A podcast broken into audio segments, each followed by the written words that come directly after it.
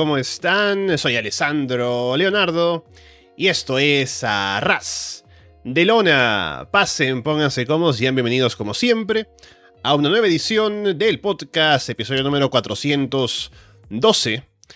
Estamos aquí para hablar acerca de la segunda noche de WrestleMania 39. Habíamos hablado de la primera anoche y habíamos eh, visto que nos dejó una bastante buena impresión. Y veníamos bastante bien, debo decir viendo este show durante la realización del programa, o del show, mejor dicho. Estaba pensando mientras lo veía que eh, está bastante bien WWE, ¿no? Como que tienen un buen show la noche anterior, tienen buenos combates en esta segunda noche. Empiezo a pensar, ¿no? En promedio de combates puede ser como el mejor WrestleMania de la historia, ¿no? Y veo como que van las cosas bien y digo, oh, Triple H al mando, ahora acaban de comprar la empresa. Puede ser como una cara nueva de WWE ahora en adelante para los fans. Porque no se puede competir con WrestleMania, ¿no? Con las grandes entradas, el escenario, la cantidad de personas que asisten y demás. Y se sentía como eso, ¿no? Tal vez un viento de cambio, alguna cosa así interesante para el fan como yo que quiere ver un show que le llame la atención. Y bueno, llegó el main event. Y llegó el final del main event. Y un poco cambia la forma de ver el show al completo también, lamentablemente, hacia atrás. Así que vamos a hablar en detalle sobre lo que fue esta WrestleMania 39 desde el inicio de la segunda noche.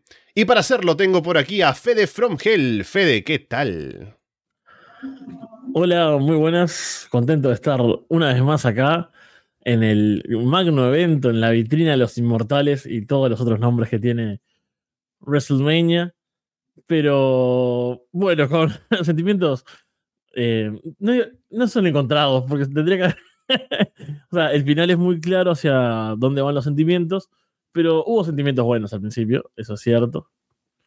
Me da un poco de intriga cómo fue. Todavía no escuché el programa de ayer. Estoy en. Mm. Estoy en Stand and Deliver aún. Porque disfruté mucho de, los runs que hubo ahí. Lo recomiendo. Y, no me van a robar Man Up. Vayan a hacer Yoshi Talk o otra cosa. Pero. bueno, tuvo, tuvo sus cosas y como siempre creo que nos dejó material para hablar, aunque sea desde la decepción sobre todo. Vamos a ir paso a paso con lo que fue esta segunda noche. Empezando con, bueno, otra vez Kevin Hart en la entrada, otra vez Denise y Snoop Dogg en el ring, que habrá mucho que hablar de ellos un poquito más tarde. Y empezamos con Brock Lesnar contra Omos. Que a ver, Lesnar intenta derribar a Omos, que es un gigante, entonces lo detiene, lo lanza un costado. Así que al menos el combate, no voy a decir que es bueno, pero es interesante porque Lesnar trabaja como underdog, básicamente, ¿no? Y Omos es tan grande que lo lanza como si fuera cualquier cosa. Ahí en body slams y demás, dominando. La gente anima a Lesnar para que se recupere.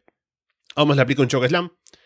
Lesnar esquiva un ataque de Omas en la esquina y por fin aplica sus German suplexes y termina aplicando Lesnar el F5 para llevarse la victoria. Bien, digamos que fue algo inofensivo, ¿no? Sí. Em, para nosotros. Eh, para Lesnar seguramente no. Homos me parece, bueno, bastante horrible. Incluso porque hace tres cosas en el combate, básicamente. La primera que es cuando Lesnar avanza hacia él, ¿no? Cuando suena la campana, él intenta como derribarlo y Omos lo, tira. Que es una, o sea, lo tira, es una forma fea, no es un movimiento, no es que hace mm. un gut wrench, porque lo agarra medio en gut wrench, pero ni siquiera es eso, o sea, es que lo agarró como un saco de papas y lo tiró. Sí, tiene su mérito, ¿no? O sea, Lesnar es un tipo muy grande. Eh, implica que tiene fuerza homos, pero bueno, no sé, no, ni siquiera es un suplex, un pounce, no sé, nada. Lo, tiró así y no sé, no, es muy bueno. Después, cuando Omos choca contra el poste a la velocidad que va, ¿cómo no lo va a esquivar Lesnar? O sea, va, va caminando, es, es, una torre, no sé, dos metros y pico, ahí caminando. Lesnar, Lesnar podría haberlo esquivado como Samoa Joe, ¿viste? Cuando hace esa esquiva en ah, ringside que, que, camina ahí como, ¿no? Eh, así que ahí vemos bastante lo, lo malo que es Omos. Después sí, es espectacular. Lesnar aplicando suplex, F5, siempre es algo digno de ver. Sobre todo un rival que es tan grande, ahí lo hace más impresionante. Al menos duró poco.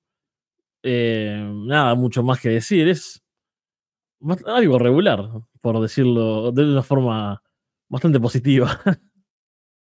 Sí, no sé si estarás de acuerdo conmigo y la gente también qué opina de esto, pero a mí me parece que fue un mejor opener que el de Cena contra Theory de noche, por ejemplo que me pareció bastante mediocre, así que no me... como que no me dejó mucho, ¿no? Este combate al menos no es bueno, no voy a decir que es un buen combate, pero al menos es divertido, el público está metido, Lesnar gana, hace sus spots de fuerza y poco más, y duró poquito. O sea, es como el mejor combate posible que habrían podido dar Lesnar y Omos, que no es mucho, pero es algo. Creo que dije lo mismo cuando hubo uno de los Lashes contra Omos, no sé si fue el primero o el segundo, porque uno fue malo y el otro fue más o menos como este. Y el mejor combate de Omas en su carrera fue contra Braun Strowman, ¿no? Así que la tónica es que cuando Omas tiene un oponente que es como que grande eh, por sí solo, pero frente a Omos como que no lo es, y ahí como que hay una diferencia en la forma de trabajar, ahí es algo rescatable lo que hace, pero por lo demás no tiene mucho que ofrecer, lamentablemente. Así que no me, no me molestó el combate, me dejó algo, no mucho, pero ahí está, no tengo mucho más que sacarle tampoco. Luego tuvimos el WrestleMania Showcase femenino, que tenía cuatro equipos: Liz Morgan y Raquel Rodríguez, Shotzi Natalia, Ronda Rousey y Shayna Baszler, y Chelsea Green y Sonia Deville. Raquel tiene protagonismo siendo la más fuerte del combate, que muestra spots por ese lado. En un momento levanta a Sonia, Chelsea viene para hacerla caer y hace que Raquel lance a Sonia en un Fallaway Slam. Natalia abre las cuerdas para que Shotzi salte en un tope entre sus piernas como los Motor City Machine Guns. Chelsea sube la esquina y como ve que Raquel viene por ella, decide saltar en plancha sobre todo el mundo afuera. Raquel levanta a Leaf y la lanza sobre todas afuera también. Natalia y Shotzi le aplican un hard attack a Sonia. Natalia les aplica un doble sharpshooter a Sonia y Chelsea. Leaf le aplica el Oblivion a Shotzi, pero Shayna y Ronda le quitan el tag. Shayna tiene lastimado el pie derecho y parece que de verdad, ¿no? Porque no se vio ningún spot en el que hicieran algo como para que eso pasara. Y viene sin la bota, como cojeando. Ronda, según leí luego por ahí en Twitter, dicen que tenía un brazo roto, por eso casi no hace nada en el combate. Y solo viene al final para aplicar un armbar a Shotzi y someterla para llevarse la victoria. Bueno, tampoco hay mucho que decir, ¿no? Estamos con un, comienzo bastante descafeinado, me parece, del show es, raro porque es WrestleMania. Creo que acá es cuando se ve que tal vez esto de dos días de show es bastante mm, poco emocionante, tal vez poco. O sea, que hay que rellenar.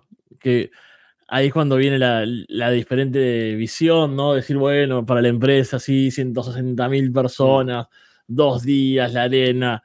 Pero yo no gano plata con eso. Así que a mí no me importa que ellos hagan una facturación multimillonaria y sean felices. A mí me importa un show que sea el show más grande del año. Me gustaría una cartelera explosiva, no con todas cosas top. Como por ejemplo Supercard of Honor, ¿no? que tuvimos este fin de semana. Una gran cartelera, más allá de los estilos, lo que sea, ¿no? Pero dentro de su propio universo, ¿no? Dentro de lo que es Ring of Honor, sin comparar en, sí las empresas y, el tipo de combates, ¿no? Pero combates titulares, rivalidades, historias que venían contando, todo sonaba importante. Acá es como. Empezamos con Lesnar Omos, que sí, es Lesnar, pero fue regular. Este combate, no sé si era. No era por nada, o sea, es como que. Creo que las ganadoras seguramente aspiren a los títulos de parejas, pero no se sentía como algo importante. Era como esos combates de, de meter gente para que aparezca en la cartelera de WrestleMania. Tampoco fue un gran combate, estuvo bien, me pareció entretenido, duró lo justo también, no, no se pasó en tiempo, no hubo nadie que desentonara, todos tuvieron como algún momento. A Chelsea creo que no lo había visto aún en WWE. Hizo también una participación justa. Em, pero eso, creo que no hay nadie que destaque, que digas, bueno, qué impresionante el papel de, de Raquel, sí, se ve fuerte, supera a las demás, hace algunos spots ahí como, no sé, cargar a Liv y tirarla contra todas, que queda gracioso y, e impresionante, ¿no? Es una luchadora que impone, pero es como, bueno, me voy a olvidar de este combate. Es más, no, me, no es que me voy a olvidar mañana. Estaba repasando la cobertura y lo leí y dije, ah, cierto, hoy hace un par de horas pasó esto. y, esto es real, no estoy exagerando para en pos de la comedia. Es súper olvidable y me parece que es bastante malo ver un combate olvidable en WrestleMania. No es que todos vayan a ser épicos, pero por Dios, un mínimo de, de importancia, de emoción. Sí, ayer tuvimos un combate del mismo estilo, pero con las parejas, de verdad porque este es un combate con parejas armadas para un combate en WrestleMania. Y eh, anoche fue un combate muy divertido. Y tuvimos actuaciones que la gente va a recordar, de Chad Gable, por ejemplo, ¿no? De Ricochet. Así que hubo sustancia en ese combate. En este no. Y era solo para tener a ganador, a Ronda Rousey ganando, estando lesionada, pero que sale ahí para que gane su combate en WrestleMania, ¿no? Y mm, lo que pensaba ahora con lo que decías, Fede, de las dos noches de WrestleMania, tiene sus pros y sus contras, ¿no? O sea, por un lado, no tenemos que comernos un show de siete horas como era antes, que llegas al main event y estás de que no quieres ver nada, y ya, quieres olvidarte del wrestling por una semana, ¿no? Luego de llegar a, a ese main event de WrestleMania. Entonces, eso de pronto cambiarlo a dos noches de tres horas, o tres y media, es un poco más em, digerible. Pero después tenemos dos shows, como el de anoche y el de esta noche, en el que hay combates con los que se podría hacer un show de dos horas y media, tal vez, pero que se alargan porque hay que poner relleno de publicidad, de videos package, de lo que sea. Así que se hace pesado también, ¿no? Y también se rellena con combates que se podrían haber quitado. O sea, en un mundo ideal, agarrando todos los combates de este fin de semana, si quitamos los que no son buenos y quitamos el relleno de, de entre medio de los combates en el show, podemos tener un show de cuatro horas, tal vez, cuatro horas y media, ¿no? Que sea bastante bueno. Pero no, ahora, o sea, tiene, como digo, ¿no? Tiene sus puntos buenos y sus puntos malos tener dos noches de WrestleMania. Así que, bueno, hay, que de pronto vivirlo eh, de la mejor manera posible. Luego, Bobby Lashley sale a posar con el trofeo del Andre Giant Memorial Battle Royale que ganó en SmackDown, que no vi, por cierto. Y bueno, estuvo ahí, ¿no? Eh, había rumores hasta el final de que iba a tener un combate, Lashley contra quién sabe quién. Pero no, eh, solo salió con su trofeo y bien por él, ¿no? Pero poco más. Eso fue increíble. Eh, yo no sabía que había ganado el Android Giant Memorial Battle Royale. Ah. Y lo dije bien de una. Y. Ese es el Long Term Storytelling, ¿no? Fle diciendo el nombre de la estipulación. y salió y dije, bueno, se viene el típico momento, ¿no? El tipo con el trofeo, celebrando va a venir alguien, le va a romper el trofeo, em, tal vez tengan un combate impromptu ahora, tal vez nazca una rivalidad a futuro, tal vez aparezca Bray Wyatt en la pantalla y tenga algún video con QRs y cosas. Pero no, salió ahí, mostró el trofeo, que es un trofeo bastante horrible, un, combate poco importante, por más que lo hagan todos los años y se convierta en una tradición, se siente como la sobra. Y se fue. Fue muy raro. Eso me, me dejó ahí como perplejo. Sí, se nota que era como que querían tener a Lashley y WrestleMania, pero no tenían planes. Entonces, ganó el trofeo, que salga a levantarlo y poco más. Así que, sí, eh, una lástima, ¿no? Aquí, como dice ya también Paulina en el chat, una falta de respeto para nuestro querido Lashley. Y bueno, luego tenemos un combate del que sí podemos hablar bien, sin Em, sin ponerle como condicionantes, ¿no? De que, ah, sí, era lo mejor posible, ¿no? Título intercontinental de WWE. Gunter contra Drew McIntyre contra Sheamus. Titus O'Neill otra vez en mesa de comentarios. Gunter empieza invitando a Drew y Sheamus a que se peleen entre ellos. Drew saca a Gunter del ring para empezar. Gunter luego vuelve a los, y los revienta a los dos con chops al pecho. Gunter y Drew tienen un duelo de chops. Drew y Sheamus se pelean entre ellos para ver quién le pega a Gunter. Sheamus le da sus golpes en el pecho a Gunter en las cuerdas y Drew acompaña con chops. Sheamus luego le da 28 golpes a Drew seguidos en el pecho. Gunter destruye a Sheamus con un par de lariats. Drew lanza a Sheamus en un belly to belly suplex sobre Gunter en una esquina. Sheamus lanza a Gunter en un white noise desde la segunda cuerda. La gente responde bastante con Sheamus, parece que hasta es el favorito para ganar. Sheamus le aplica la bro kick a Gunter, pero Drew rompe la cuenta. Drew va por la Claymore kick, pero Sheamus se le adelanta con la bro kick. Sheamus cubre, pero cuenta en dos. Drew luego le aplica la Claymore a Sheamus, pero Sheamus sobrevive. Drew y Sheamus intercambian golpes. Sheamus aplica otra bro kick. Sheamus cubre, pero Gunter rompe con un splash desde la tercera cuerda. Gunter le aplica un powerbomb a Sheamus sobre Drew y luego otro powerbomb a Drew. Y cubre para llevarse la victoria en un combatazo. Sí, finalmente, un momento de WrestleMania, un gran combate, algo que se siente como, como épico, algo con, bueno, con mucha acción en el ring. Yo hace mucho que no veía Gunter, me cuesta mucho decirle Gunter aún, pero creo que vi algunos combates acá en WWE, pero bueno, lo recuerdo de las indies, de, de obviamente su recorrido en Europa. Este tipo que era un asesino, era bastante más grande, ¿no? Tenía otro físico.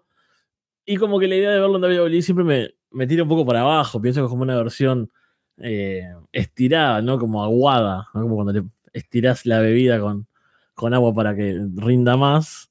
Me da como esa sensación. Hoy me pareció ver un poco de ese Walter en Gunter, ¿no? Como los chops, el ring general, y me sorprendió que se tirara en splash ahí al final. Bastante, bastante inesperado y estuvo bueno porque la, la, toma no lo tenía a él. Estaban con el pin y aparece de la nada un Gunter volador y fue un gran momento. Yo sabía que disfruta mucho los chops. Así que este combate yo lo estaba esperando, sabía que iba a pasar esto. Sabía que un combate con Sheamus implica un pecho blanco que se pone rojo muy fácilmente y eso lo disfruto mucho. Y la combinación McIntyre, Sheamus y Gunter tenía que funcionar. Era como. Es más difícil hacer que esto sea un mal combate que hacer que sea bueno. Y por suerte fue muy bueno. Es realmente de, los dos días, creo que lo que más esperaba ver. Sí, aparte, es como que no tengo que saber una historia, ¿no? De, bueno, cómo vienen las rivalidades y qué ha pasado en SmackDown. Y es, estos tipos, son, hay dos que son amigos, que tienen esta competencia deportiva, quieren ser el mejor. Está este campeón tan imbatible, tan dominante. Vamos todos a pegarnos a ver quién es el mejor. Me parece que es una excelente historia para contar en el ring, que es donde más me interesa por lo general ver las historias. Y el resultado fue excelente. Que no sé, no vi ayer, no sé qué otro combate así grande hubo. Sé que han dicho que el de Rhea Ripley y Charlotte Flair fue muy bueno, sí. por ejemplo. Pero creo que esto de calificar para los, de los combates de, del fin de semana, ¿no? De, WrestleMania de las dos noches, a mí me gustó mucho y me deja como, bueno, tal vez haya que ver más a, a no es un descubrimiento esto, ¿no? Es como quitarme el prejuicio, decir, está bien, Gunter en WWE lo está haciendo bien, voy a, intentar verlo más seguido. Sí, un gran combate. Eh, creo que estuvo a la altura de lo que se esperaba, o sea, era lo que esperábamos ver, y fue tal cual, y fue un tremendo combate. Uh, uno podría decir que es el mejor combate de WrestleMania este año. Tal vez, si uno de pronto prefiere el estilo de Charlotte y Rhea, el que trabajaron anoche, puede quedarse con ese. Yo estoy todavía como teniéndolos a la par, ¿no? Creo que son igualmente buenos, solo que de estilos distintos. Así que ya uno si prefiere uno o el otro depende de, de pronto de sus gustos personales. Pero me parece que es un gran combate. Y aparte el público muy metido, eh, apoyo para los tres, eh, respeto para Gunter también, que es el heel, pero tiene haciendo, viene haciendo un reinado increíble durante mucho tiempo, así que me parece que ya tiene como también ese reconocimiento del público. Tuvo una gran entrada también con Imperium, con Luffy Kaiser presentándolo. Así que me parece que impone y aún no se siente que su reinado esté como siendo cansado, como que ya tuviera los días contados, sino que aún se siente como que tiene cosas que hacer Gunter. Ya dependerá ahora qué oponentes puede tener viendo el posible draft y lo que vayan a hacer. Pero creo que está en un tremendo nivel como para confiar en que, sin importar qué oponente le pongan, va a ser un gran combate y grandes rivalidades durante, o para el título intercontinental, que también se ha visto bastante eh, reforzado en imagen en estos últimos meses con él como campeón. Así que muy contento con, con, el combate. O sea, que salgan a pegarse duro, no tiene pierde. Y otra vez fue la muestra esta lucha entre los tres. Luego tenemos el combate por el título femenino de Raw. Bianca Belair contra Asuka. Gran entrada de Bianca con un grupo de niñas ahí bailando su tema. Alguien en Twitter por ahí decía que por algún motivo no me iba a gustar esa entrada, pero no, sí me gustó. Salen a hacer un combate intenso desde el inicio. Bianca rebota en las cuerdas para un moonsault. Asuka se acomoda para tapar a Bianca en una llave. Bianca le aplica una Doctor Bomb a Asuka en ringside. Asuka busca sumisiones constantemente. Bianca levanta a desde el filo del ring para un superplex. Hay cánticos para ambas. Asuka jala a Bianca de la coleta para hacerla caer de la esquina y le aplica un Codebreaker. Bianca lanza a en un Glam Slam o contra una esquina. Asuka intenta usar el Mist, pero Bianca esquiva. Bianca levanta a para el KOD. Asuka gira para llevársela a la lona y busca un armbar. Bianca desde ahí levanta a de a pocos para aplicar un KOD y llevarse la victoria. En un combate bastante bueno y sobre todo con un muy buen final. Sí, me gustó bastante ese combate también. Creo que cada una supo brillar y destacar en, lo que es buena. ¿no? Asuka, bueno, es. En general me parece que es, excelente. Pero tiene esa cosa peligrosa que de repente una combinación de patadas, de golpes, una llave de la nada y se puede llevar el combate. Y, y tenía como ese peligro constante. Buscando las llaves cuando podía, revirtiendo.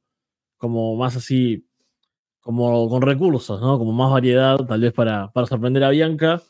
Bianca con, bueno, con la fuerza, lo atlético, palabras difíciles iba, iba a intentar.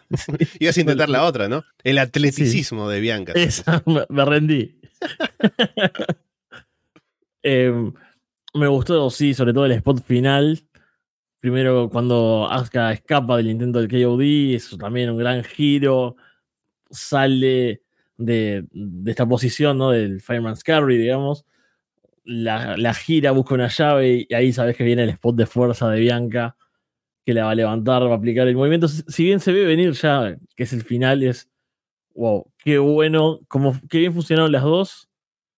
Eh, el momento del Mist también me gusta que, que, lo haya esquivado, que sea como. Sabía que era una de las armas.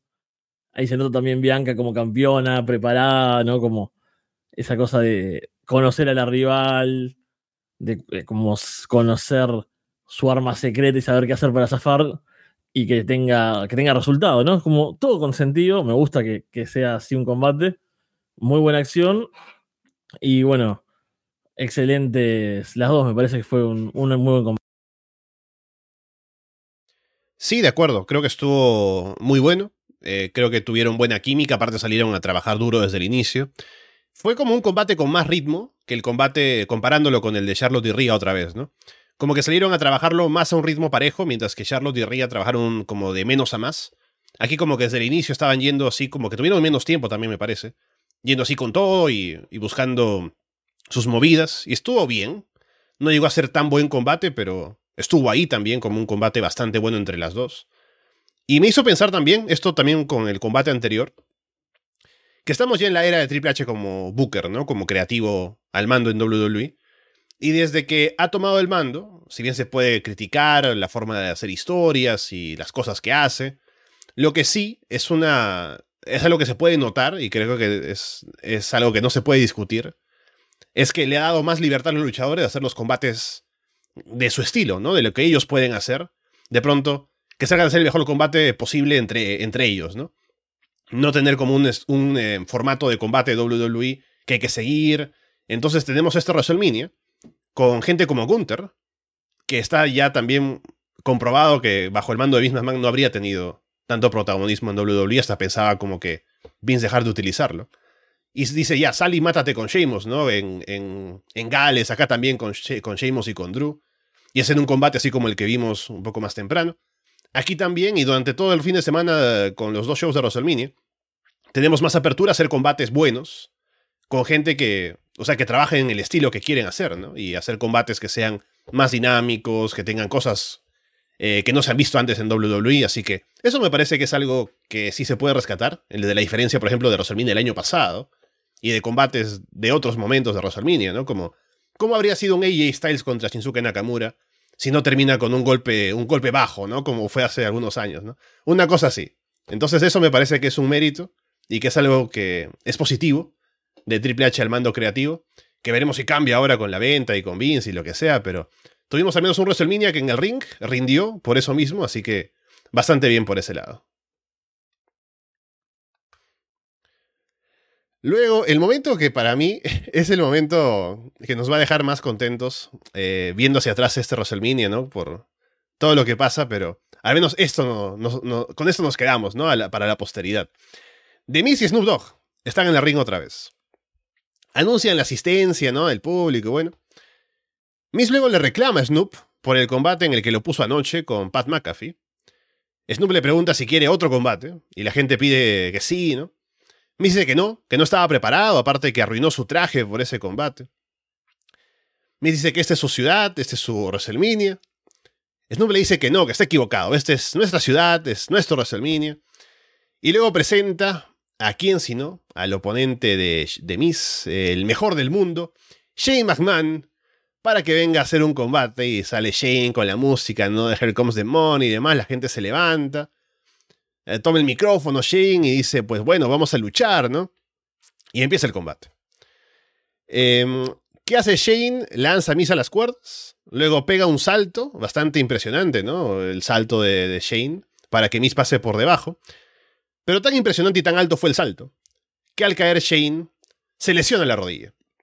Así que cae y de inmediato se tira al piso porque está no, no se puede levantar, o sea, está lastimado de la rodilla. Entonces el combate ya murió en ese punto, ¿no? Como que, ¿qué, va a pasar ahora?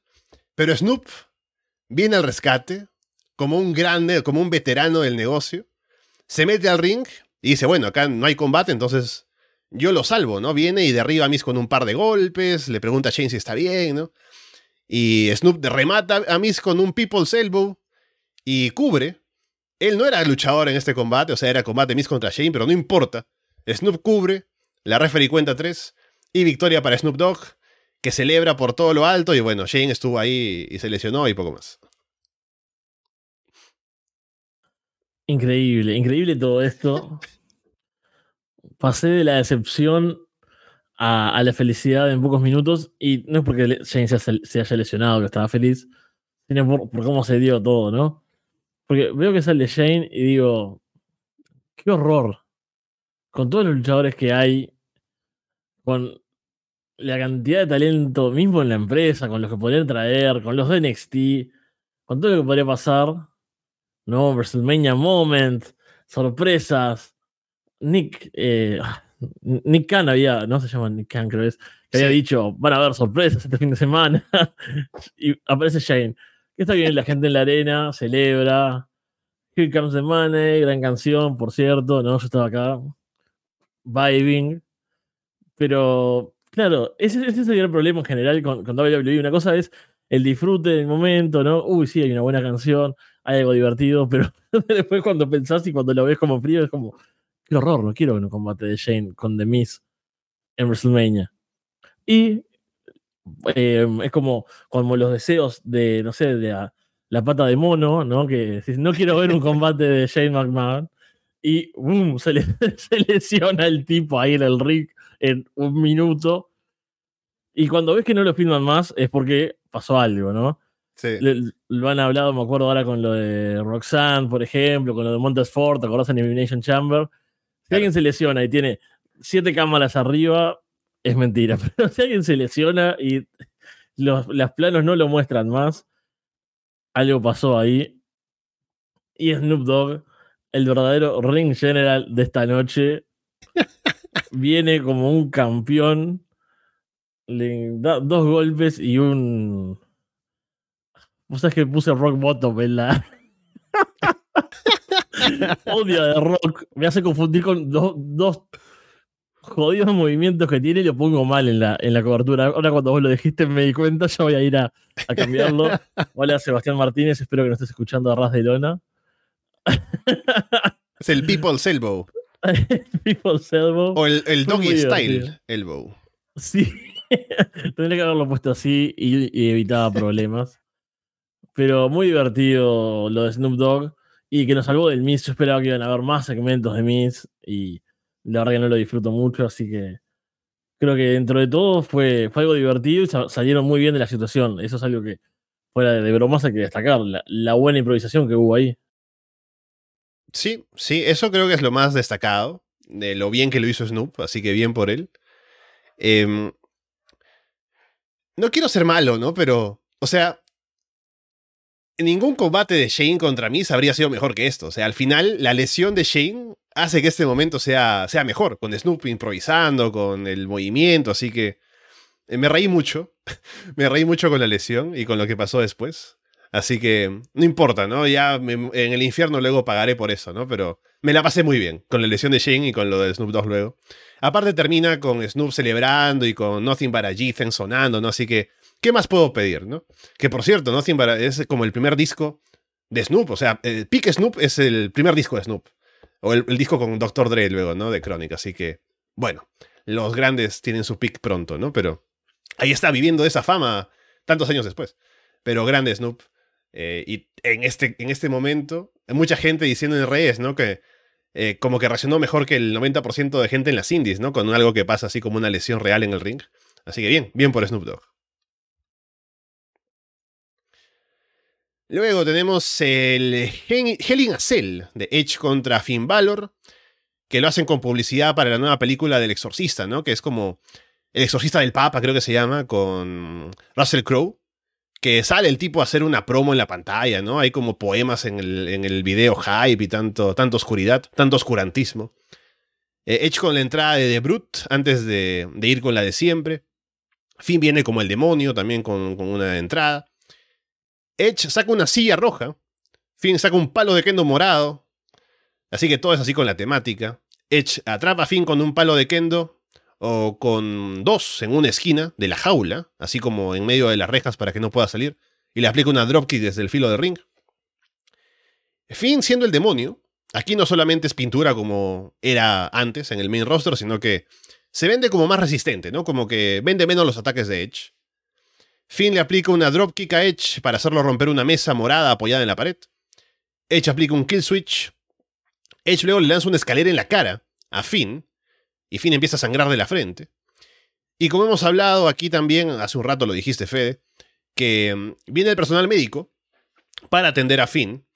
Y no lo muestran en cámara, así que eso no estaba planeado, ¿no? Porque uno podría pensar, bueno, vienen los médicos para que se abra la puerta y van a salir y van a hacer algo afuera, ¿no? Pero no, al final no hacen nada, sino que de verdad estaba sangrando. No sé qué tanto, no sé que en la escala John Moxley qué tanto estaba sangrando Finn Balor, pero tuvieron que atenderlo. Y según he leído, que esto lo tendré que confirmar luego leyendo una fuente oficial, ¿no? Pero decían que tan grave fue, aparentemente, que tuvieron que ponerle puntos ahí en vivo, a fin. Como que le pusieron algo, un medicamento entumecedor y le pusieron los puntos ahí mismo para que dejara de sangrar. Así que imagínate. Luego ya Finn regresa, hace un par de spots con Edge. Luego la gente abuchea. Cuando hacen... Yo pensé que era por la película, ¿no? Porque la pantalla de, la network aparece como otra vez la publicidad de la película, el exorcista y demás. Pero según me explicaron luego, abuchea a la gente cuando hacen una toma amplia en la pantalla gigante y como la gente que está muy lejos no puede ver y quiere ver el ring, le hace una toma amplia y no le sirve de nada, ¿no? Y por eso están abuchando esa toma. Luego Finn aplica el coup de grass, pero cuenta en dos. Edge lanza a Finn en un execution desde una escalera. Finn sobrevive.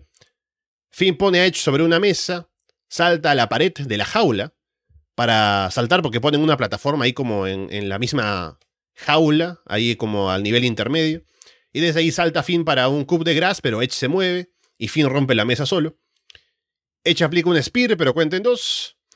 Y Edge al final eh, eh, revienta a Finn con un concierto para llevarse la victoria. Bueno, tenía ser expectativas con este combate. Sobre todo tenía malas expectativas en realidad.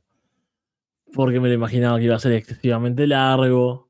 ¿no? Este Edge veterano y actor que, intenta darle ese dramatismo a todo y poner muchas caras y como faltaron los diálogos, pero y, siempre recordamos ese hermoso meme de Edge y sus promos eternas, cuatro estrellas, tres cuartos, Christian diciendo tu, madre me está llamando a Jungle Boy cinco estrellas. Porque sabemos que Christian es el mejor de, ese equipo, de ese tag team.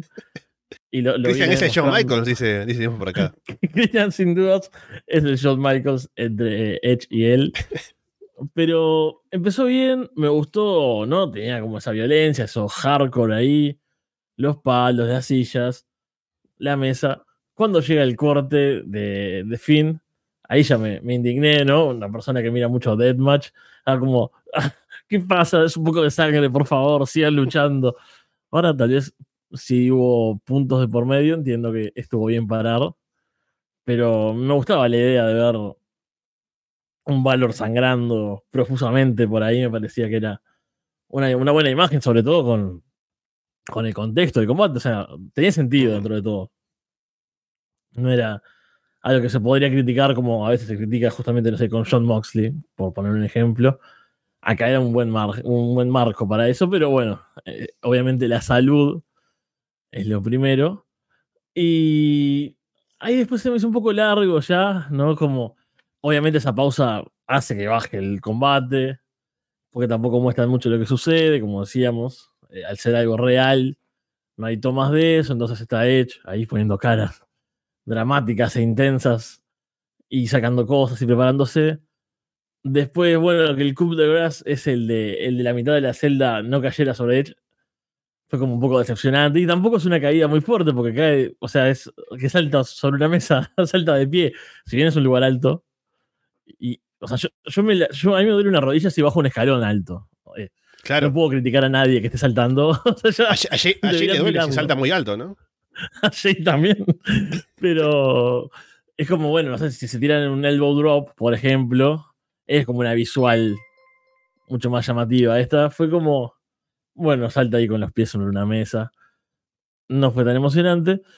Y ya, ahí ya había bajado el combate un poco. Después pasa esto, ya, como que termine, ya no siento que esté pasando nada. Necesito que gane Valor de una vez. Y no, gana Edge y me sorprende bastante. Creo que era el momento, no sé, no sé a qué van a ir ahora después tampoco. Me, me terminó de romper y bueno, después nos queda todavía el final, ¿no? Pero si ya durante el combate fui bajando un poco, esto fue como, basta, ya es muy tarde, ya quiero, quiero que termine esto. Y bueno, solo, solo va a empeorar de acá en adelante, eso es lo peor. Sí, bueno, el combate eh, me sacó mucho lo de la sangre, lamentablemente. Que tuvieran que parar y que no viéramos qué está pasando y vemos la cara de Edge. Que. O sea, una cosa es que no se quiere hacer un Blade, ¿no? Pero si de pronto hay sangre por algún movimiento espontáneo, ¿no? Que causa que se le abra una herida a Finn Balor, dentro de una a Cell, con Valor con la cara pintada, ¿no? O sea, no sé qué tan grave habrá sido al final, ¿no? Como que estuviera eh, como una hemorragia, ¿no? Que no me parece que haya sido el caso. Pero, bueno, parece que no querían sangre en el show.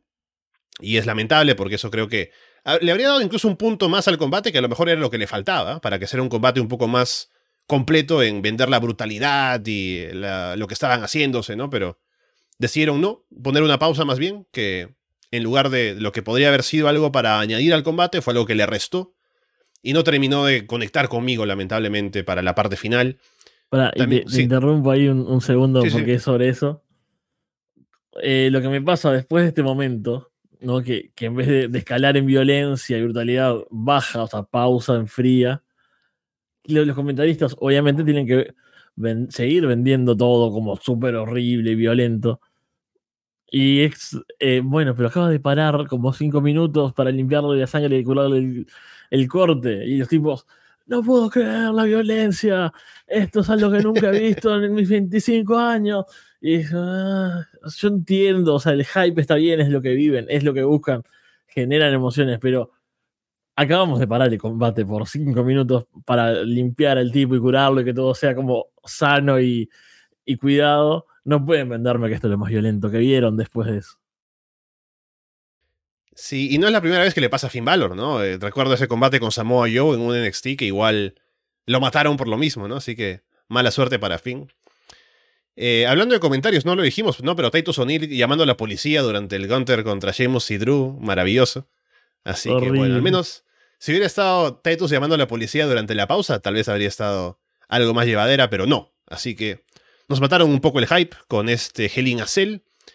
Y bueno, Edge ganó, así que a ver si sigue apareciendo semana a semana, qué pueden hacer con él, en lugar de haberle dado un impulso a Finn Balor, a ver si justifican por qué.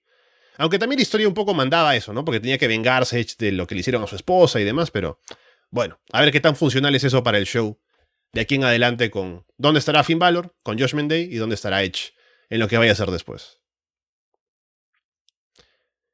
Kayla Braston entrevista a Bianca Belair en backstage. Bianca pone over a Asuka, habla de cómo lleva tres victorias en WrestleMania. Las niñas que bailaron en la entrada luego aparecen para hacerle barra, así que bueno, no mucho más. Presentan a los nuevos miembros del Hall of Fame de WWE. Que lo único que he visto del Hall of Fame fue el, discurso de Conan y luego el de Rey, de, uh, un poco hablando de, de, su carrera, ¿no? Que fueron dos grandes discursos, así que me gustó haberlo visto. Ya me recomendarán tal vez si algo más vale la pena de ese show, pero sí, recomendado. Yo, si alguien no ha visto lo de Conan y lo de Rey, vale mucho la pena. Luego, por algún motivo, ¿no? Porque a este show le falta minutaje, repiten la entrada completa de Seth Rollins de anoche. Que sé que no habías visto el show, Fede, de anoche, así que al menos ahí está la entrada de, de Rollins para que sepas de qué te perdiste, ¿no? Con el tipo de la orquesta así moviendo su palito para que la gente cantara. Así que bueno, ahí está, Fede, para que no te quedes triste. No, no, imagínate mi, mi estado en ese momento. Creo que ya me dio para que llegara la comida, para comerla para cenarme con lo que habíamos pedido, tomar un poco de aire, seguir comiendo, porque obviamente no iba a dejar lo, que quedaba, acomodar la cobertura, ordenar. ¿Por qué hay, ya lo hablamos siempre, pero ¿por qué hay tanto tiempo muerto? Aparte, ¿por qué no me muestran highlights de ayer? ¿Por qué me están mostrando una entrada? es como, no hay, no hay nada más interesante. No vi nada de, no sé, de Charlotte Flair y Rhea Ripley, que parece que fue un gran combate. ¿Por qué no me muestran eso? Ya sé que eh, tengo que ir a verlo y sé que me lo van a vender, lo que sea, pero enganchame con eso. ¿Qué me, importa la entrada de Seth Rollins? Eh, por lo menos no lo vimos riéndose, eso siempre es algo bueno. Porque prefiero a Andrés o a Carlos, no, no voy a elegir uno en este duelo de risas. Pero la verdad, bastante. Es como, no saben qué hacer. Eh, hay mil opciones para estirar y es como. Aparte, creo que fue como bastante seguido. Fue lo de Bianca Belair, la entrevista diciendo nada en backstage. El, Salón de la Fama ahí. Eh, era como. En un momento hubo un comercial de no sé qué, con alguien bailando una canción ochentosa. Que, que, dije, ay, a ver, hay un segmento con una canción que me gusta.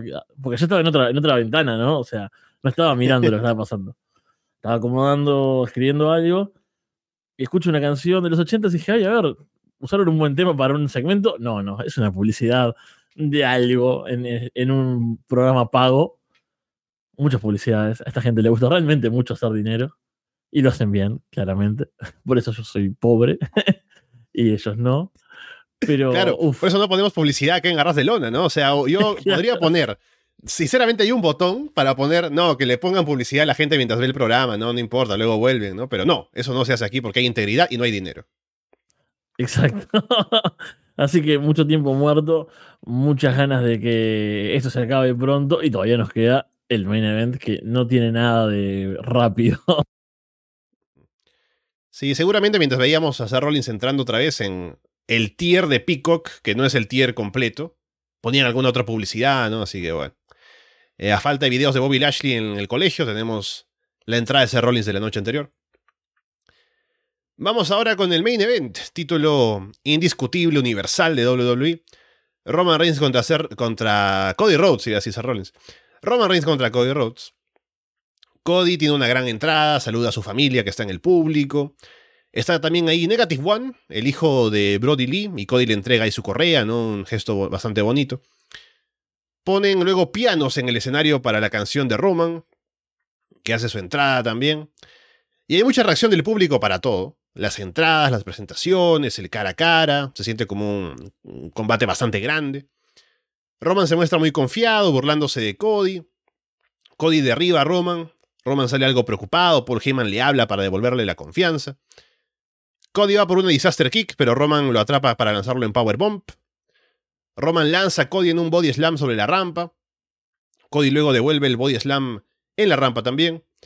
El referee se distrae con Roman y solo Sikoa golpea a Cody con una silla en el abdomen desde afuera. Cody intenta recuperarse, pero solo luego vuelve a distraer desde afuera y Roman aprovecha. Roman intenta levantar a Cody sobre la mesa de comentarios, pero Cody lo lanza en un back body drop de una mesa a la otra. Cody salta en un tope hacia afuera, mete a Roman al ring y luego solo golpea a Cody con la correa, la correa que él había traído, en la espalda. El referee no lo ve, pero lo escucha Así que con eso expulsa solo de ringside. Roman intenta usar la correa. Cody se le adelanta con una super kick, aplica el crossroads, pero cuenta en dos. Roman va por el Superman Punch. Cody esquiva, aplica un pedigree, pero Roman sobrevive. Cody salta entre las cuerdas y Roman lo recibe con un uh, Superman Punch. Cody atrapa a Roman con una Figure 4 que Roman vende bastante fuerte. Roman atrapa a Cody con una Spear, pero cuenta en dos. Roman aplica una guillotine, la gente anima a Cody, Cody sale de la llave, rellena a Roman de golpes en el piso. Y yo todo esto, antes de continuar con lo que viene ya en la parte final, comento un poco mi experiencia viendo el combate, ¿no? Porque, a ver, es un combate bastante bueno, pero yo lo voy viendo y por algún motivo no me engancho tanto, ¿no? Como que sí, es un combate que se siente fuerte, que vienen haciendo toda la historia de Roman y Cody del Royal Rumble y todo lo demás, es el oponente que uno pensaría que le va a quitar el título, ¿no? Pero me pongo a pensar por qué es que no siento tanto hype viendo el combate, ¿no? Porque de paso, mientras voy viendo el combate, también como que en Twitter doy una ojeada, ¿no? Y la gente dice, oh, qué gran combate está haciendo, es una maravilla, ¿no? Y me parece es un buen combate.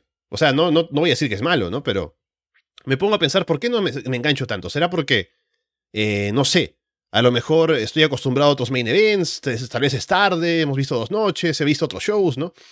Pero luego me pongo a pensar un poco más y digo, creo que me pasa esto ahora porque ya me han quemado antes, ¿no? Es como que siento que es el momento de que le quiten el título a Roman y no lo hacen, ¿no? Como con Sami Zayn, como con Drew McIntyre. Y digo, a lo mejor no quiero involucrarme tan emocionalmente en el combate porque ya es un mecanismo de defensa en mi caso, ¿no? Para que no me quemen de nuevo. Pero luego, ¿qué pasa? Me involucro emocionalmente con la parte final, porque ya ahora ahí sí creo más. No viene el momento de que Cody gane, por fin, ¿no? Y bien, ¿qué pasa en el combate? Cody golpea al referee por accidente. Roman y Cody intercambian golpes, quedan tirados en la lona. Cody va a aplicar el Crossroads, pero los usos aparecen para atacar.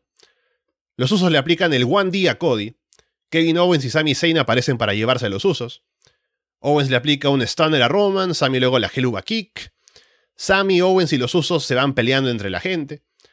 Cody cubre a Roman, vuelve el referee, pero cuenta en dos. Cody esquiva un Superman Punch, aplica el combo de golpes de su padre, de Dusty Rhodes. Cody aplica dos Crossroads. Paul Heyman se para en el filo de ring para distraer. Solo Sikoa vuelve para aplicarle el Samoan Spike a Cody. Y Roman remata con el Spear para llevarse la victoria. Así que Roman Reigns es aún campeón universal de WWE. Esto es realmente ese, ese meme de no esperaba nada de ustedes y aún así me decepcionan. Que es lo, lo que. Así, el sentimiento tal cual cuando terminó. Y tengo una, una experiencia similar a la, a la, tuya. Y me gustó mucho esa idea de, de que es como un, mecanismo de defensa, ¿no? De, de no querer involucrarte, de, de, haber confiado esto es algo que eh, hace dos meses en, en, Arroz de Corazón nos hubiese venido maravilloso, esta, comparación. Pero claro, te enganchas una vez, crees que hay, un futuro, que se viene en ese momento. No, Roman Reigns destruye todo. De nuevo, este es el momento, Sami Zayn, la historia, el final, etc. No, te destruyen de nuevo. Llega el código y decís, no, no voy a caer otra vez. ¿Cuántas veces me vas a mentir?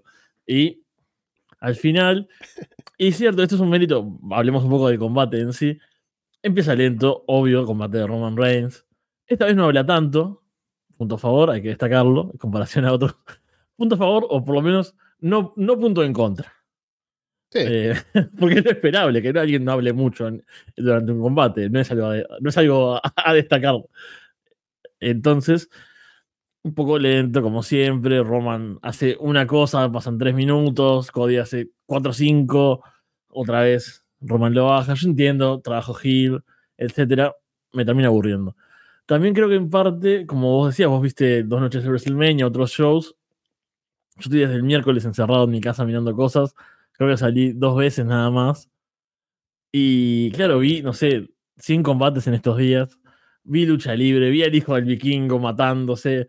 Vi Deathmatch en el fondo de un bar a las 3 de la mañana. Entonces, claro, este ritmo en este momento, este domingo, después de cuatro días de mirar cualquier cosa, me destruye.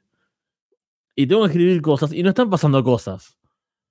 Porque eh, vos, ¿en cuánto lo escribiste el combate? Incluso tuviste tu, eh, tu, tu, teoría ahí en el medio, tu, claro, experiencia. Todo, todo mi, como mi, mi, bagaje emocional, ¿no? Un poco divagar en mis propias emociones, ¿no? Y mi, mis sentimientos de cara al wrestling. Te dio el tiempo para eso, porque realmente los tiempos muertos son muy largos y, y bastante como que le sacan ritmo. Las intervenciones, otra vez, eso es el aburrimiento de siempre. Pero llegó un momento que te engancharon, ¿no? Porque la verdad, Cody será lo que será. Eh, nos, nos un poco de gracia lo dramático que es.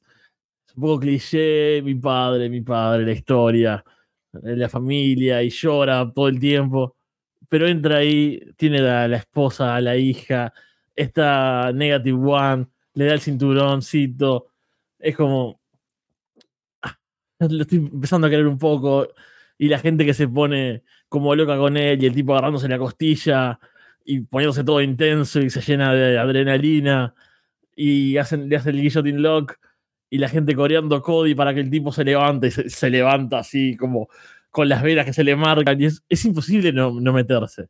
Es totalmente meritorio, ¿no? Ahí es un gran momento. Y tiene que pasar el ref bump, tiene que caer un árbitro y ahí ya es como otra vez, otra vez me hicieron esto. Yo empecé esto diciendo, qué aburrido, eh, no lo quiero ver. Otra vez mi, mi, novia vino.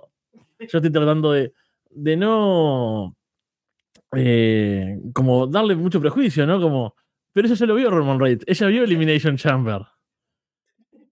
Ella vio lo que pasó con Sami Zayn. Horrible. y todavía se caía para hacerlo quedar bien. Eh, era más meritorio cómo se caía que con la, de hecho los movimientos que hacía el otro. Todo, claro, bueno. todo Bueno, chao. Hay una, una, participación un poco lejana. Pero, claro, es. Eh, ya no, no, necesitas seguir los 950 días de reinado para, para, ver que es bastante repetitivo y que pasa siempre lo mismo. Cae el árbitro, entran, los usos, esperable. Entran Owens y Sami Zayn, bien, me alegra. Lo sacan, atacan a Roman. Momentos tensos. ¿Se puede venir? ¿Se puede venir? No. Cody Rhodes, dos crossroads. Dominio absoluto, epicidad, eh, águilas volando, fanfarrias. No, aparece solo Sikoa. Es como, no puede haber algo más desmoralizante que un main event de WrestleMania terminando con una intervención de solo Sikoa. Claro, eso ha pasado antes en el wrestling, o sea, cuando expulsan a alguien de ringside, el referee hace su Uy. movimiento con el dedito, ¿no? ¡Te vas! ha pasado que puede volver, o sea, eso es ilegal, ¿no? O sea, eso es para multa, ¿no? Eso ya es algo que no se puede romper. Y aparte, solo dijo, me han votado, pero vengo con una capucha, ¿no? Así nadie me dice nada. Viene tapado para atacar y luego, ah, era solo Sikoa, ¿no? Y bueno, pasa el final. No, completamente decepcionante. Y eso, ni siquiera estaba inicialmente metido en la historia. Me meten en la mitad del combate y ya me decepcionan, ya me destruyen. Eh, realmente un cierre súper frío, porque además de eso, bueno, yo sé que a veces los resultados no son los que uno espera, a veces no ganan los buenos. Eh, lo comentaremos en otros programas donde pasó bastante eso y, nos rompieron el corazón un poco, ¿verdad? Eh, pero bueno, uno está acostumbrado a eso. Pero es como que, bueno, basta, en algún momento tiene que dejar de, de, de decepcionarnos así. Necesitamos un momento de victoria, el momento del héroe que triunfe y son 900, no sé cuántos días de reinado de Roman, que ya la historia es lo mismo que ya le dijimos, lo vivimos con Drew McIntyre, lo vimos con, con Samia o Zayn, con Cody ahora. ya, ya está, ya contaron todo lo que se podía contar con esto, ¿no? Es terrible y es WrestleMania, es el evento más grande del año.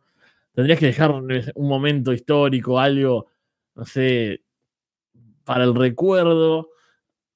No es solo eh, como fanservice, me parece que es como el momento por el tiempo, por todo.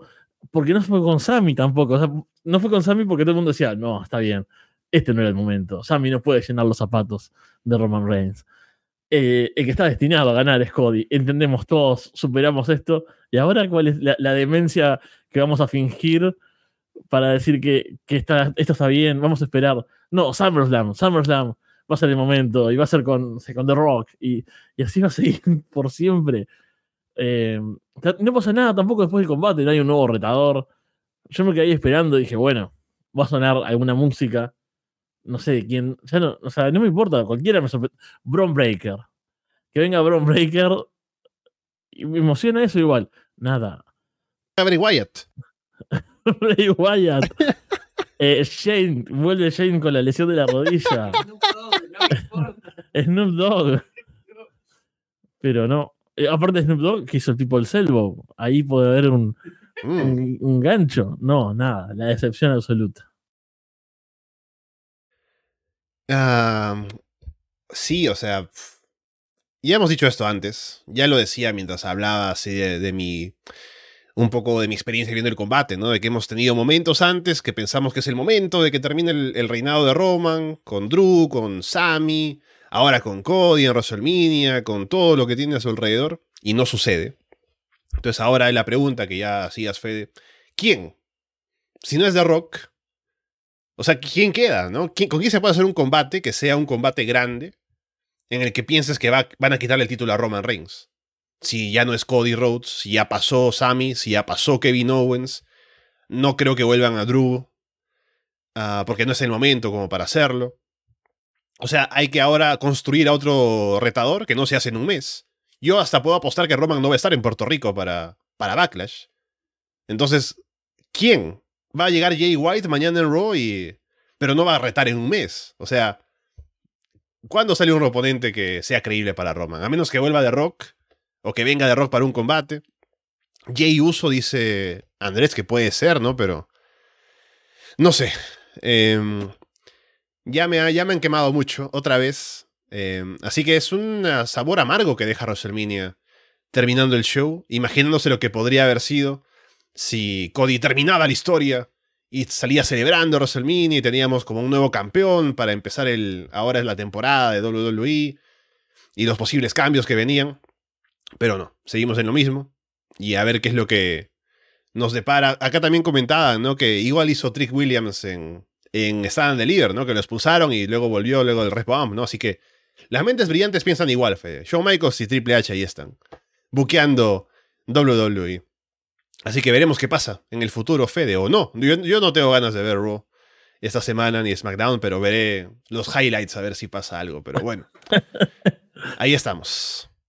Es que donde siga todo así, ya se nos cae Florida 2.0, se va a caer el directo. que están destruyendo a ras de lona con, estos programas horribles y sobrevivimos a épocas oscuras. O sea, nosotros hacíamos post-Raw. ¿Entendés que te acordás? Nosotros mirábamos ah. Raw. Yo lo escribía tres horas y después hablábamos de eso. Y era, era una época mala, no súper horrible. Había cosas malas, pero eh, no se están matando últimamente. Y la sensación que me queda, sobre todo, así como si pienso en general, es que no pasó nada. Em, no, no, no digo que tienen que cambiar todos los títulos en un evento grande, pero me, da la sensación de que fue un show, hubo algunos buenos combates. Mm, las rivalidades pueden seguir o no, porque no sé, capaz que Gunter puede luchar con Drew McIntyre o con Sheamus de vuelta, porque al ser tres también queda como bueno, le ganaste eh, a los dos, pero no me ganaste por separado, etcétera. Ya, lucharon con Sheamus, pero puede pasar. Bianca está bien, se vio dominante, va a ir hacia otra cosa, pero no, sabe, no, no sé con qué. Eh, lo de Edge también es como una incertidumbre. ¿Para qué ganó? Veamos el futuro. Roman Reigns, bueno, lo mismo de hace un año, dos años y pico. Es como, si no veía WrestleMania, sí, me perdía dos combates, pero no me pierdo más nada. Eso es lo que me molesta un poco, esa, falta de, de emoción, de, de decir, uy, eh, me despierto mañana lunes, no vi WrestleMania y pasaron 800 cosas y me quiero matar y siento que me estoy perdiendo algo grande. Acá digo, uh, mirá, no vi Gunter contra McIntyre y Sheamus. Bueno, lo voy a poner en la network y sigo con mi vida. Es como olvidable eh, en cuanto a historias y en cuanto a momentos. No sé, lo de, lo de Snoop Dogg es, lo más histórico y, y llamativo de la noche. Bueno, así llegamos al final de un WrestleMania que prometía, que prometió incluso hasta hace poquito, antes del main event, pero luego nos dejó con un sabor amargo, como ya verán al terminar. Así que veremos cómo nos encontramos la próxima semana en el directo, a ver qué sensaciones tenemos ya pasada una semana con lo que vayan a hacer en Raw, en SmackDown, alguna novedad, ¿no? Si hay algún, alguna camiseta del LWO que vale la pena comprar, o poco más. Pero bueno, ahí estamos con WrestleMania 39. Y muchas gracias por estar con nosotros quienes se hayan quedado hasta esta hora escuchándonos en directo, sino para que nos escuchan después. Un saludo también. Y estaremos aquí, aún con la cobertura el fin de semana de WrestleMania. Nos queda hablar de Supercard of Honor, otras cositas que hayan pasado por allí. Y los shows de siempre, con Monday Night en el Patreon, con Florida Vice, que viene la, la grabación mañana, que le hemos aplazado por también todo lo que pasó el fin de semana. Así que estén atentos a eso. Igualmente Puerta Prohibida, igualmente Men Up también, que volvió esta semana. Así que muchas cosas pasan en Arras de Lona, que se mantiene con vida, por mucho que nos quieran matar Triple H y Shawn Michaels. Y veremos cómo nos encontramos la próxima, Fede. Sí, así es. Gracias por, por habernos escuchado. Esperamos que haya cosas más emocionantes, más memorables. Recién me pasaban el apunte acá. ¿Sabes algo que fue llamativo e histórico en la noche de hoy? El traje de Adidas de Rey Misterio. Ajá. y que saludó a todos cuando entró un grande. Rey, un verdadero señor. Eh, me imagino que Paulina, eh, si lo estaba mirando, también habrá apreciado ese, ese gran traje Adidas que llevaba Rey Misterio, esa mezcla de elegancia y deportiva. no sé. Eh, maravilloso Rey. Un urbano elegante, ahí está. Urbano elegante. fue, fue genial. Y bueno, eh, como decías, volvió Manap. Estuvimos con Manu, que debutó en el Arras de Lona Universe, así que pueden escuchar la previa de Supercard of Honor por ahí, si no lo vieron, ver el show y volver dentro de unos días a, a esa reseña. Esperemos que siga vivo 2.0 de alguna forma, porque es la única forma que voy a enterarme de algo de NXT y siempre me divierto escuchándolos. Así que este es un, un, pedido completamente egoísta. Y alguna otra cosa más, porque bueno, estos días subieron millones de shows y seguramente nos dé para bastante material. Y ya te digo, Fede, quiero ver el bola que ya salió también y lo podemos comentar en algún momento. Ya veré cuándo tengo tiempo también para verlo y lo hacemos, pero ahí está el plan. Con eso dicho, por ahora los dejamos de parte de Fede From Hell y Alessandro Leonardo. Muchas gracias y esperamos verlos pronto.